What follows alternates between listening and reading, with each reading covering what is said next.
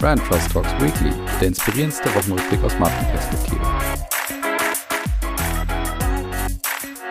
So, liebe Hörer und Hörer, willkommen zurück zur Brand Trust Talks Weekly, einer weiteren Special Edition. Und zwar habe ich diesmal meine geschätzte Kollegin Dr. Judith Scholz zu Gast. Hi Judith. Hallo zusammen, ich freue mich sehr, Colin, dass du mich einlädst. Ja, ich äh, bin sehr froh, dass du mal wieder dabei bist und wir über dein Spezialthema und Leidenschaftsthema, nämlich Employer Branding, sprechen können. Und dazu haben wir uns drei Themen rausgesucht, die wir jetzt nach und nach einspielen. Und dann ist es deine Aufgabe, da so mal so ein bisschen Stellung zu beziehen, mir zu widersprechen, mir im Optimalfall natürlich auch zuzustimmen. Das werden wir dann mal sehen. Wunderbar. Ja, wollen wir los? Ja, sicherlich. Sehr gerne. Dann starten wir mit dem ersten Thema. Genau, beim ersten Thema geht es um die Like Bosch-Kampagne. Und da spielen wir mal kurz den Einspieler, der Ende 2021 entstanden ist. Dieses Like Bosch ist da tatsächlich so ein bisschen zum geflügelten Wort geworden, in Anlehnung ja an das Thema Like a Boss. Und jetzt geht das Duo eben Jung von Matt als auch Bosch noch weiter und sie setzen dieses Hashtag Like a Bosch eben jetzt vor allen Dingen auch international als Employer Branding Strategie und Employer Branding Claim um, um eben gerade auch Software- und IT-Talente für den Job bei Bosch zu begeistern. Das erklärte Ziel sei es eben die Steigerung von Bekanntheit als auch die Consideration von Bosch als Arbeitgebermarke im Softwarebereich eben zu erhöhen. Und dazu nutzen sie natürlich unterschiedliche Möglichkeiten, Bewegtbild, Snippets, Social Media Posts, alles was so dazugehört, wie man eben heutzutage Kampagnen umsetzt. Und was ich daran einfach so spannend finde und was ich sehr, sehr gut finde, muss ich sagen, ist, gemeinhin ist es eben so, dass oftmals Unternehmen zwischen der Markenstrategie und dem Employer Branding unterscheiden. Das heißt, es gibt eine Markenstrategie und dann sagt jemand, wir müssen jetzt irgendwie noch künstlich zusätzlich eine Employer Brand aufbauen oder sogar entwickeln. Aber oftmals ist ja die Employer Brand schon da. Da kann man gar nicht mehr groß künstlich oben etwas draufsetzen, sondern man sollte sich immer lieber die Frage stellen, was bedeutet denn meine Markenstrategie eigentlich für die Gewinnung von Fachkräften auf dem Arbeitgebermarkt? Und die Kampagne Like a Bosch, die lädt aus meiner Sicht förmlich dazu ein, diese Idee natürlich jetzt nun auch für das Gewinnen von Fachkräften einzusetzen, nämlich indem man natürlich die Frage stellt, was heißt eigentlich Like a Bosch intern? Und da finde ich super, dass Jung von Matt und Bosch das sehr konsequent weiter umsetzen und jetzt nicht zusätzlich irgendwie parallel noch einen weiteren Prozess am Laufen haben, der wiederum das Unternehmen und die Mitarbeitenden herausfordert, dann irgendwie zwei Themen zu spielen und zwei Themen auch zu vermitteln oder auch das Marketing dort herausfordern. Deswegen finde ich es dann völlig richtigen Ansatz, eben diese erfolgreiche Like Bosch-Kampagne eben auch auf dem Arbeitgebermarkt umzusetzen. So, Judith, da hast du was gehört. Like a Bosch wurde jetzt praktisch auch auf die Arbeitgeberseite überführt, nachdem ja Like a Bosch 2017 eingeführt wurde auf der Unternehmensseite. Was hältst du von diesem Schritt, eben jetzt von Like a Bosch extern zu Like a Bosch auch intern zu gehen? Ja, ich muss sagen, ich habe schon lange drauf gewartet, um ehrlich zu sein. Ich finde es richtig cool. Ich finde den Hashtag auch super. Also mir hat das auf Anhieb gefallen und finde es absolut den logischen Schritt, ähm, das nach innen auch zu ergänzen. Für mich wäre es natürlich sogar schlüssiger gewesen, hätte man zuerst innen angefangen. Ne, also hätte man zuerst gesagt, wir als Arbeitgebermarke, wir suchen Mitarbeitende, die sich like a Bosch auch verhalten können, dass man dann darüber auch die Kunden anzieht. Jetzt haben sie das andersrum gemacht. Ich bin trotzdem froh, dass jetzt halt sozusagen die Strategie nach außen auch gleich der Strategie nach innen ist. Das ist für mich absolut sinnig, folgt ja auch unserem schönen Grundgesetz, dass Marken von innen nach außen wachsen. Für mich war das also sehr schlüssig zu sagen, wir verfolgen im Grunde genommen eine Strategie, haben etwas im Kern, was gleich ist und was wir dann unterschiedlich nach innen und nach außen auch transportieren können. Jetzt spiele ich trotzdem am Bad Cop ein bisschen sozusagen und vielleicht einen vermeintlichen Marketing Menschen oder auch HR-Experten, der halt sagt, ja, aber äh, Frau Dr. Scholz, ist doch alles anders bei uns und wir, haben doch, wir haben sind doch irgendwie, haben doch mit Arbeitnehmerinnen und Arbeitnehmern zu tun und wir haben doch dann andere Wettbewerber und so weiter. Müssen wir da nicht eine andere Strategie machen? Was, was wäre dann eine Antwort, nachdem du jetzt hier schon so ein bisschen das gefeiert hast, dass dann Bosch praktisch trotzdem versucht, eine Strategie umzusetzen?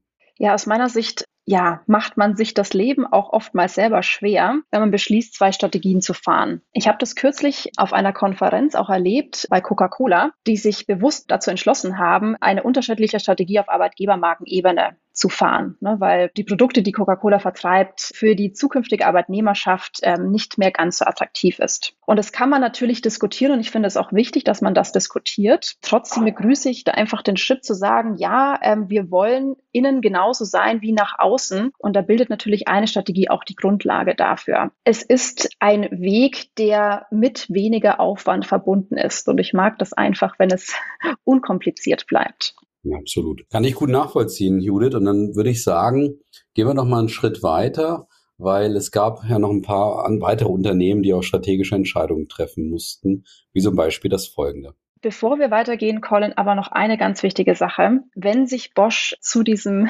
zu dieser internen, ich nenne es jetzt auch einfach mal Kampagne hinreißen lässt, Leica Bosch zu sein. Was der wichtigste Punkt an der Sache ist, ist das nicht ganz, das Ganze nicht nur werblich zu sehen, also in Richtung ähm, potenzielle Mitarbeitende, sondern sie müssen sich ja wirklich überlegen, was es denn bedeutet, Leica Bosch zu sein bei Bosch. Wie kann der Praktikant schon ein Bosch, ein Boss sein? Wie kann er sich weiterentwickeln? Also gibt es dahinter liegend auch die entsprechenden Weiterentwicklungsprogramme, die entsprechenden Führungsprogramme, um dem Ganzen auch gerecht zu werden? Das wäre für mich absolute Voraussetzung. Sonst ist das Ganze ja nur eine eine Oberfläche, die sich nicht nach innen auch bestätigt. Also das war mir noch wichtig in der Ergänzung, das auch erwähnt zu haben, weil das wäre die absolute Grundvoraussetzung für eine starke Arbeitgebermarke an der Stelle. Was bedeutet es? Ja, glaube ich, eine wunderbar wichtige Ergänzung. Wie gesagt, wir gehen mal, wir gehen mal weiter zum nächsten Thema und schauen mal, was sich da vielleicht auch von äh, übertragen ist, was du gerade schon gesagt hast.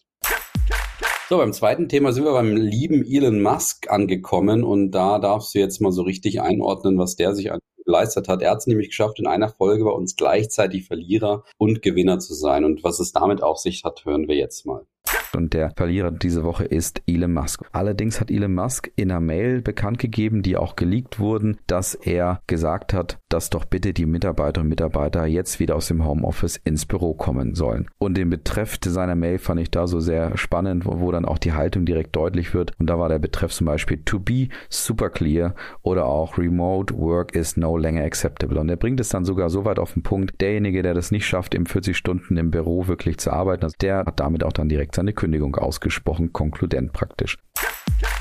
Und der Gewinner ist ebenfalls Elon Musk, weil auf den ersten Blick fand ich das natürlich kritisch, dass wieder jetzt ein modern angehauchtes Unternehmen aus dem Silicon Valley jetzt irgendwie da so Negativpunkte sammelt und jetzt eher etwas macht, wofür man vielleicht Elon Musk und Tesla nicht so richtig eingeschätzt hätte. Allerdings muss man sich die Mail schon anschauen und genau lesen, was er dort auch beschreibt. Und da ist es schon spannend, dass er ein paar Gründe auch anführt. Er sagt eben, mindestens 40 Stunden sollten auch die Verwaltungsmitarbeiter dann auch im Büro arbeiten, weil das nämlich die Factory-Mitarbeiter ebenfalls ebenfalls machen. Er macht also da einfach keine Unterscheidung zwischen Factory und der Verwaltung in dem Sinne und sagt natürlich, sie sind ein produzierendes Unternehmen. Und der zweite Punkt, den bezieht er auf die Führungskräfte. Er sagt nämlich auch, the more senior you are, the more visible you must be in the office. Also man soll einfach präsenter sein, wenn man eben als Führungskraft dort auch vor allen Dingen bei Tesla auch etabliert ist. Und er habe das eben die Jahre und Jahrzehnte davor immer auch vorgelebt, dass er einfach oft auch im Büro oder in der Factory geschlafen hätte. Und das wäre auch ein gewisses Teamgefühl, was Tesla auch ausmachen würde. Und vor allen Dingen,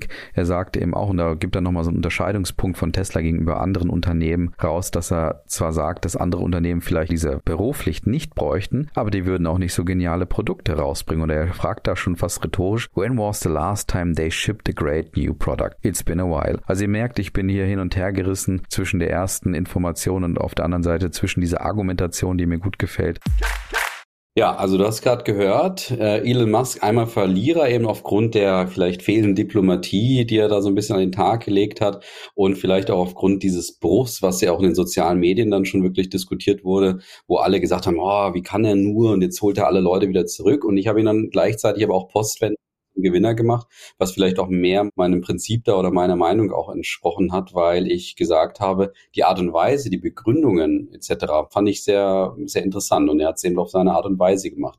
Was sagst du dazu? Und wenn du es vielleicht mal grundsätzlich auch einordnest, das ist ja jetzt gerade das Thema auch. Was machen wir mit unseren Leuten, die jetzt zwei, zweieinhalb Jahre im Homeoffice saßen, vielleicht immer noch sitzen und jetzt ganz viele Unternehmen sich die Frage stellen, holen wir sie wieder oder holen wir sie nicht wieder? Ja, absolut. Also ich kann deinen Ansatz total gut verstehen, dass du sagst, er ist für dich einerseits Gewinner als auch Verlierer. Total nachvollziehbar aus meiner Perspektive. Ich würde sogar sagen, er wäre für mich ein kleines bisschen mehr Gewinner, um ehrlich zu sein. Warum? Weil er einfach die Dinge ein bisschen anders tut und das feiere ich ja grundsätzlich schon mal. Ne? Das ist ja auch etwas, was Marken zu Marken machen, nämlich die Ecken, die Kanten und einfach auch mal Trends nicht zu verfolgen, sondern bewusst zu sagen, ich mache das nicht. Und das finde ich grundsätzlich gut.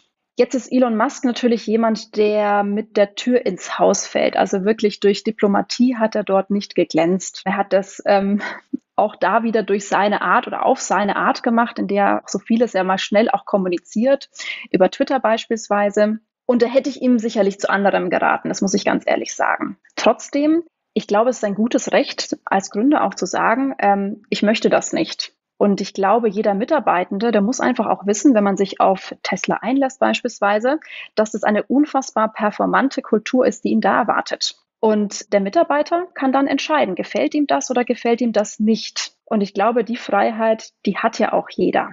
Wo ich nicht ganz auch mit ihm übereingehe, ist das Thema Sanktionen. Und ich glaube, das hat er ja auch gemacht. Er hat sanktioniert und hat die Leute wieder mit Gewalt aus dem Homeoffice zurückgeholt. Da muss ich sagen, finde ich ein bisschen albern, um ehrlich zu sein. Es sind immer noch erwachsene Leute. Erwachsene sollte man auch wie Erwachsene behandeln und nicht wie Kinder. Und da irgendwie hinterherzurennen mit dem erhobenen Zeigefinger, das hätte man anders lösen können. Ja, spannend. Ich würde es jetzt mal komplett unkommentiert lassen und würde sagen, spannende Perspektive, liebe Judith, und ähm, dann würden wir uns dem letzten Thema nochmal zuwenden. Gerne.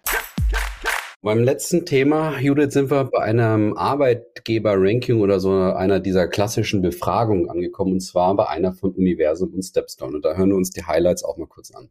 Und die haben fast 39.000 deutsche Studierende befragt zwischen September 21 und März 22 mit dem Ziel, eben herauszufinden, wer sind denn so die Top-Arbeitgeber, was sind die Gehaltsvorstellungen und grundsätzlich, was erwartet man sich denn eigentlich heutzutage von einem Arbeitgeber dass es eigentlich zwei Herausforderungen gibt. Das die eine Herausforderung ist nicht ganz überraschend und zwar nennen sie es Arbeiterlosigkeit. Das heißt also, die Anzahl der verfügbaren geeigneten Kandidaten geht deutlich zurück. Und auf der anderen Seite, dass das Thema Selbstbestimmung für gerade die jungen Talente immer wichtiger wird. Eine weitere Erkenntnis des Rankings war auch, dass die Gehaltswünsche wieder angestiegen sind und das interpretieren die Studienmacher auch damit, dass einfach jetzt der Wert von den Talenten auch wieder gestiegen ist und dass sie das selber auch merken, eben aufgrund dieser Arbeiterlosigkeit und deswegen etwas mehr Selbstvertrauen gewonnen haben, vielleicht auch wieder stärker höhere Gehaltsforderungen auch zu formulieren. Und hinzu kommt eben laut der Studienautoren auch, dass das Thema Work-Life-Balance, wie bereits beschrieben, schon einer der Punkte sein wird. So, was wir jetzt gerade gehört haben, ist, die Erwartungen der Menschen, gerade der jungen Menschen dort draußen, gehen als Beispiel nach oben. Man habe seinen Wert vielleicht auch jetzt neu einschätzen können, unter anderem. Und die Erwartungshaltung nicht nur was das Gehalt angeht, sondern auch was so die Benefits angeht, gehen auch ein Stück weit nach oben. Was sagst du so aus deiner Generationenforschung auch heraus zu diesem Thema? Und gerade in Verbindung Employer Branding, Generationenforschung, da bist du ja sehr tief drin in dem Thema. Ja, absolut. Ich finde es eine ganz äh, spannende Statistik, die sich da auch darlegt. Muss aber auch sagen, für mich nicht sonderlich überraschend. Gibt ja ganz viele Umfragen zu dem Thema, dass Remote Work wichtiger wird, dass Homeoffice immer wichtiger wird. Also das kennt man und hat man jetzt ja auch mittlerweile schon gehört. Ich finde, was aber grundsätzlich hervorhebenswert ist, ist der Fakt, dass sich die Mitarbeitenden einfach geändert haben. Also gerade wenn man äh, die Generationen Babyboomer oder die Gen X auch betrachtet, die waren hauptsächlich auf der Welt oder sind auf der Welt, ja, um zu arbeiten. Also Job ist ihr Leben. Und es hat sich geändert, einfach auch durch den Zeitgeist, einfach auch, weil die Generationen unter anderen Einflüssen auch stehen. Und was jetzt sehr offensichtlich wird, dass die, die Millennials, die Gen Y, sich da einfach schon Dinge erkämpft hat. Also die waren schon zuallererst so mutig, um Forderungen zu stellen. Und das greift natürlich die Gen Z, die jetzt ja dann auch langsam in die Arbeitnehmerschaft hineinwächst, durchaus auf. Also sie stellen Forderungen, sie fragen nach, sie fragen nach den Nachhaltigkeitsambitionen des Unternehmens und das begrüße ich auf jeden Fall. Fragen zu stellen ist nie falsch und wer auch da charmant die Forderungen stellt, der kommt da auch sicherlich weiter.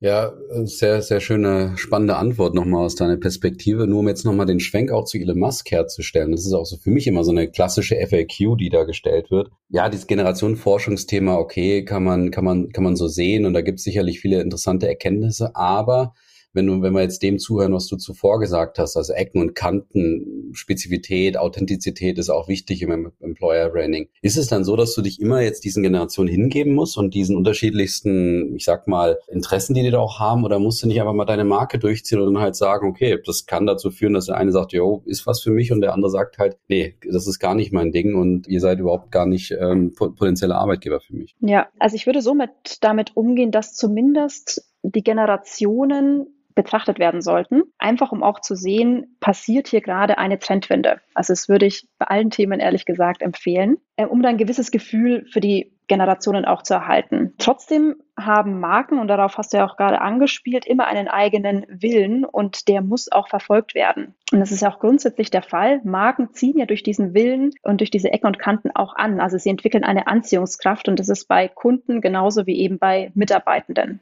Trotzdem, und vielleicht muss man das einfach auch nochmal differenzierter betrachten, weil Generationen, ne, schön und gut, geben uns Hinweise, geben uns Richtung. Trotzdem stecken hinter diesen Generationen ja auch ganz viele Menschen, einzelne Personen. Und ich glaube, das zeigt sich jetzt sehr deutlich auch in den Generationen Gen Y, Gen Z, dass gerade diese Generationen als Mensch gesehen werden möchten. Mit ihren eigenen Bedürfnissen, mit ihren eigenen Sehnsüchten, mit ihren Wünschen, mit ihren Träumen. Und da wird es sicherlich so sein, dass Arbeitgeber nicht drum herum kommen werden, sich diesen Personen, diesen Menschen auch zu widmen. Ich glaube, wir beide, Colin, wir haben uns auch schon mal über das Thema der Hyperindividualisierung in dem Kontext unterhalten. Und äh, ich bin nach wie vor der Überzeugung, dass das ein extrem wichtiges Thema für Arbeitgeber wird. Das heißt, so individuell wie möglich auf die Menschen auch einzugehen. Richtig. Und am Ende die beide wahrscheinlich auch zusammen bei dem Punkt, dass man sagt, du musst dich mit den Generationen und vor allen Dingen vielleicht dann sogar tiefer mit den Menschen ja. auseinandersetzen und das in Verbindung bringen mit deiner eigenen Marke. Das heißt also